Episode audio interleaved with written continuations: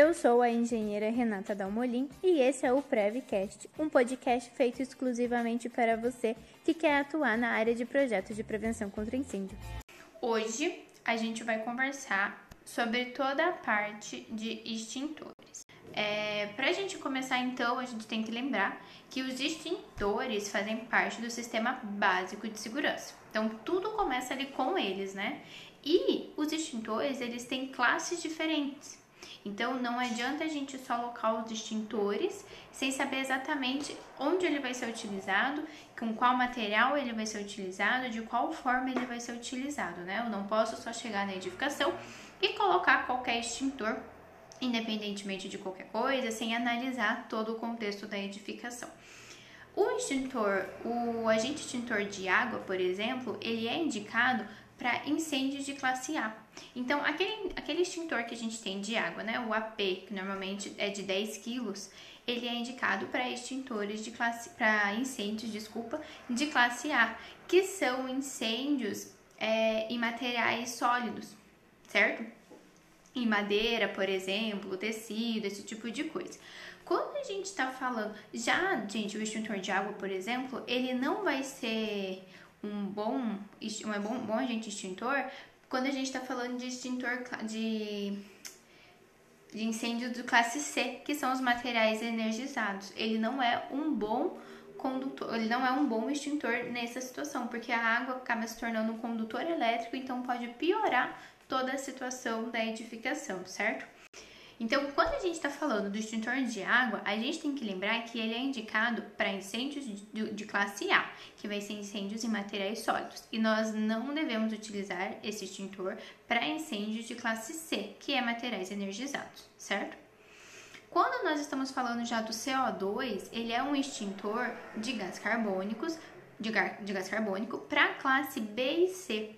Porém, quando eu utilizo esse extintor para a classe B, por exemplo, ele não é tão eficiente, porque aí, como o pó, ele, é, o CO2 é um pó, né? Então, quando esse pó você vai a, usar esse extintor, ele acaba se dispersando no ar com muita facilidade. Então, por isso que ele não é um bom agente nesse caso, certo? Agora, quando nós estamos é, nos referindo ao CO2 para a classe C, ele é excelente porque ele vai conseguir apagar o fogo sem danificar o material. A classe C é materiais energizados, né? Então vamos pensar em equipamentos elétricos. Quando a gente usa o CO2 para equipamentos elétricos, ele vai apagar o fogo e não vai danificar o material. Diferentemente, por exemplo, do extintor pó químico, o BC. O BC ele vai apagar o fogo também, mas a gente corre o risco que ele acabe danificando o material, porque é um pó, é um pó altamente corrosivo, então pode ser que acaba corroendo né, todo o equipamento elétrico e você acabe perdendo esse equipamento, certo? Então, extintor de água, vamos utilizar para a classe de, de incêndio A, madeiras, né, tecidos, partes sólidas, e não pode ser utilizado para equipamentos elétricos, certo? Quando a gente vem para o CO2, o CO2 ele é indicado para classe B e C e extremamente bom para é, materiais energizados. Quando venho para o pó químico seco, que é o PQS, que aí a gente vai ter o BC ou o ABC, eles são o, o BC ele é indicado para classe BC e o ABC é para classe ABC. O BC ele vai ser indicado, né, para toda essa a classe B e a classe C, que é os materiais energizados que eu tinha falado antes. Só que os materiais energizados, igual eu expliquei agora há pouco, quando você acaba utilizando esse extintor para apagar o fogo, pode ser que você acabe danificando o material, certo? Aí, gente, nós temos a capacidade extintora. A capacidade extintora ela é diferente da carga nominal. A capacidade extintora é aquela nomenclatura que tem no extintor, se ele é 2A, 20BC, 40BC. A carga nominal se refere ao tamanho do extintor, aos quilos que aquele extintor tem, aos litros que aquele extintor tem. Então, tem o extintor de 4 quilos, 6 quilos, o de 10 litros. Então, a carga nominal é referente ao tamanho desse extintor, ao peso né, desse extintor. E a capacidade extintora, ela define o tamanho do fogo. Ela vai definir tipo, como, do fogo que aquele extintor consegue apagar. E essa informação, ela consta normalmente no ela deve constar, né, obrigatoriamente no rótulo do extintor. Junto com a capacidade nominal, né, que é a parte de quilos. Então, normalmente no extintor vai ter o tipo dele, a capacidade extintora e a carga nominal. E essa capacidade extintora, vocês vão, vão poder encontrar mais material sobre isso na internet. Eu vou fazer um post também amanhã sobre isso para ajudar vocês. Ela vai exemplificar, por exemplo, assim: eu tenho um extintor de. Cadê aqui, ó? Eu tenho uma capacidade extintora 2A. Então, esse é o tamanho do fogo da classe A que o meu extintor vai apagar. E essas informações são feitas em cima de testes. Por exemplo, lembra que eu falei que a classe A ela é de para materiais sólidos, né? Então, por exemplo, madeira e, e tecidos, coisas nesse sentido. Então, o que, que acontece? os especialistas fazem testes com vários é, vários depósitos, né, vários aglomerados de madeira, por exemplo, e vão vendo a capacidade extintora de cada equipamento. Então, por isso que muitas vezes não adianta você falar, ah, mas eu vou colocar só um extintor assim, um extintor assado, sem saber exatamente o material que vai ter naquela edificação. Porque se você não pesquisar isso antes, pode ser que aquele extintor que você colocou não seja eficiente na hora que for necessário utilizar ele, certo? Quando a gente fala, por exemplo, a capacidade extintora 4A e 80 BC, já estamos falando aí de um extintor ABC. Então significa que 4A é o tamanho do fogo que da classe A, que é a parte de, de tecido, de parte sólida. E mais ainda 80 BC para o tamanho do fogo B, que são líquidos inflamáveis, ou C, que são materiais energizados certo? Então, essas informações são extremamente importantes e essas informações elas precisam estar em projeto, tá? Quando a gente coloca lá o símbolo do extintor, nós também precisamos colocar qual é a capacidade extintora daquele extintor. E isso deve ser colocado de acordo com o material que tem na edificação, com tudo que há na edificação. Então, terminando aqui essa parte, então a gente conversou ali sobre as classes de incêndios, né? Já expliquei que não adianta você colocar o extintor de água onde só tem material elétrico, por exemplo, você só vai piorar a situação e dar um puta prejuízo para o seu cliente. Não adianta você colocar CO2 num galpão tudo aberto, porque ele não vai apagar nada. A hora que você for usar o extintor, aquele pó vai voar tudo e não vai servir de nada. Então, não adianta só sair colocando extintor sem saber exatamente qual vai ser a utilização dele, certo? É, o extintor CO2 normalmente ele é mais custoso que o outro, ele custa em média três vezes mais que o extintor de água ou o extintor pó químico seco. Mas ainda assim, né? A gente vai fazer ali a conta de o que, que é mais barato, eu colocar um extintor que eu não vou perder todos os meus materiais ou eu perder todos os meus equipamentos. Normalmente aí qualquer equipamento elétrico custa mais de 500 reais, mais de mil reais, então o extintor já se paga nisso, certo? Outra informação muito importante, gente, é que os extintores, eles precisam ser regulamentados pelo Inmetro. Por quê? Acontecia muita falcatrua, muita falsificação de extintores. Nossa, Renata, como que as pessoas falsificavam extintores? O extintor de pó químico seco, por exemplo, é um pó, parece um talco. Então as pessoas colocavam talco, colocavam farinha, é, outros materiais que fossem parecidos com o pó químico seco. E isso só era descoberto na hora que ia precisar daquele extintor. Então hoje, as empresas que fazem toda essa recarga, elas passam por uma fiscalização do Imetro. Lógico, né, que ainda assim deve existir as que fazem falcatrua, mas por isso que é muito importante, quando vocês forem indicar alguma empresa para o cliente de vocês comprarem o extintor, verifiquem se essa empresa tem todas as liberações do Imetro, converse com ela para ela se responsabilizar pela manutenção daquele extintor, para ela dar uma RT, né, de manutenção, de instalação, que aí você vai conseguir entender a seriedade daquela empresa. É muito importante vocês procurarem tudo isso. Agora vamos entrar aqui para a parte de projeto. Quando a gente fala de projeto, gente, aqui no Paraná, por exemplo, nós precisamos que o primeiro extintor esteja a não mais que 5 metros da porta principal. E tem, existe outras normas de outros estados que não pede 5 metros, algum lugar, alguns lugares pedem 10 metros, outros não se, não se posicionam de nenhuma maneira. Então é bem importante que cada um procure aí no seu estado como que funciona, é, quais são as distâncias que vocês precisam respeitar. Além né, desse, dessa exigência que a norma faz do, do extintor a 5 metros da entrada principal, ela também me dá uma tabela onde eu consigo verificar qual é a distância que tem que ter entre os extintores.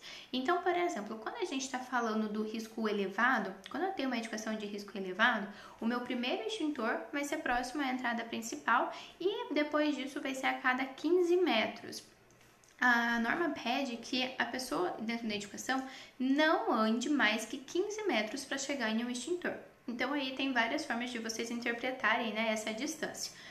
Um, tem também essa questão de ter cinco um extintor a 5 metros da entrada principal, nós não estamos falando apenas da única entrada da edificação, tá?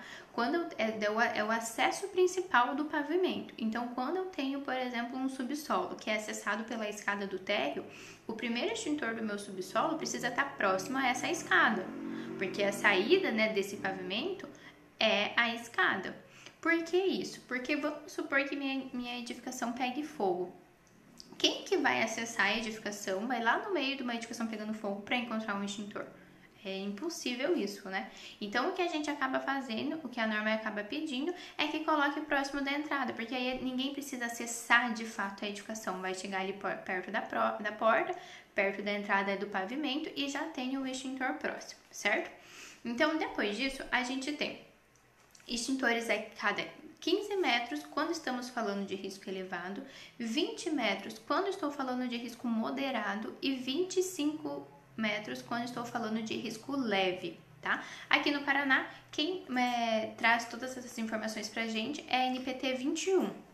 Em cada estado são NPTs diferentes, não acaba não seguindo um padrão nem, do, nem da nomenclatura das, das normas, muito menos do, da numeração, né? Por exemplo, aqui é NPT 21, em alguns estados é a IT 12, outros é a NT 14, então não segue uma lógica, tá? Vocês vão ter que ler aí qual que é a norma que fala sobre extintores no estado de vocês. Eu espero que vocês já saibam isso de cor. A gente não pode utilizar extintor de água perto de material energizado. E eu devo utilizar o extintor de CO2 quando eu tiver, quando eu, quando eu tiver na minha educação aparelhos eletrônicos e equipamentos elétricos, né? E em GLP vamos utilizar normalmente o extintor PQS-BC, certo? Que é para classe B, classe C de líquidos inflamáveis, certo? Aí, como é que funciona toda essa questão de manutenção e inspeção dos extintores? Quando nós vamos analisar um extintor, é, é interessante que seja feita a inspeção visual com uma frequência muito grande, mensalmente. Já a parte de manutenção, de recarga, né, toda a troca do equipamento é a cada 12 meses. Porém, essa inspeção visual que eu peço para que seja feita mensalmente é muito importante por vários fatores. Por exemplo, há um tempo atrás nós fomos em uma obra nossa e o extintor estava sem o lacre de segurança. Só que ninguém tinha usado. Então eles não sabiam se talvez, é, como é um restaurante, né? Então eles não sabiam se talvez alguma criança passou e arrancou, ou se o extintor caiu e a pessoa só juntou rapidinho, não, não deu importância para aquilo. É, ninguém sabia o que tinha acontecido, mas estava sem o lacre. E quando estou sem o lacre, nós precisamos mandar para manutenção para poder repor esse lacre. Então, por isso que é muito importante fazer essa, essa inspeção visual com muita frequência. Outro caso que também sempre acontece é a questão de amassados no, la, no lacre. No casco, desculpa. Se o casco tiver algum amassado, o extintor já perdeu toda a pressão que ele precisa para conseguir combater um incêndio. Então, nós também precisamos enviar para manutenção. Tem também toda aquela questão do manômetro, que ele precisa estar sempre na posição verde. Se não estiver na posição verde, a gente precisa também mandar para parte para uma manutenção. É, os lacres, então, violado, vencido, manômetro, corrosão do recipiente ou amasso, se a mangueira, o extintor, né, tem o caso que tem aquela mangueirinha em cima, se aquela mangueirinha estiver danificada, amassada, com algum problema, nós também precisamos mandar para manutenção, tá? Então, é muito importante que seja feito a inspeção visual com muita frequência nos extintores, certo? Ah, já a questão de, da manutenção, ela é feita a cada 12 meses. Toda, vai trocar, né, o vai trocar a, vai trocar a carga, vai fazer todos os testes. A cada 12 meses isso vai acontecer. Por isso é importante vocês terem já uma parceria com uma empresa de extintores, para que vocês consigam que ela avise, né, que ela esteja presente quando vocês forem fazer, forem mandar esses extintores para manutenção. Por exemplo, aqui nós temos parceria com uma empresa e aí quando o meu, meu cliente vai fazer a adequação do projeto dele, eu indico dou né, um orçamento de três empresas e indico a que eu mais trabalho. E aí, quando as outras empresas também funcionam assim, né? mas por exemplo, a empresa que eu trabalho, ela vai lá, faz toda a instalação e deixa anotado lá no sistema deles quando que a gente tem que ir lá fazer de novo a manutenção. E aí, antes deles irem fazer a manutenção, eles entram em contato comigo e nós vamos junto e fazemos toda a manutenção. Eles levam os extintores, deixam outros e assim e assim acontece a cada 12 meses. Porém, mensalmente nós pedimos para que os nossos clientes olhem todos os extintores para fazer aquela inspeção visual que eu comentei com vocês. E aí, nós também, quando temos um tempinho, às vezes estamos na rua, vamos, estamos passando próximo de uma obra nossa que nós temos ali um tempinho de parar, a gente entra e já faz essa inspeção visual dos extintores também. Inclusive, foi assim que nós descobrimos esse lacre violado em uma das obras. Foi passando e parando para fazer uma, uma, fiscalização, uma vistoria e encontramos isso. E já encaminhamos direto para a empresa que cuida para nós daquela edificação. Por isso é muito importante vocês terem parcerias. Aí, gente, olha só.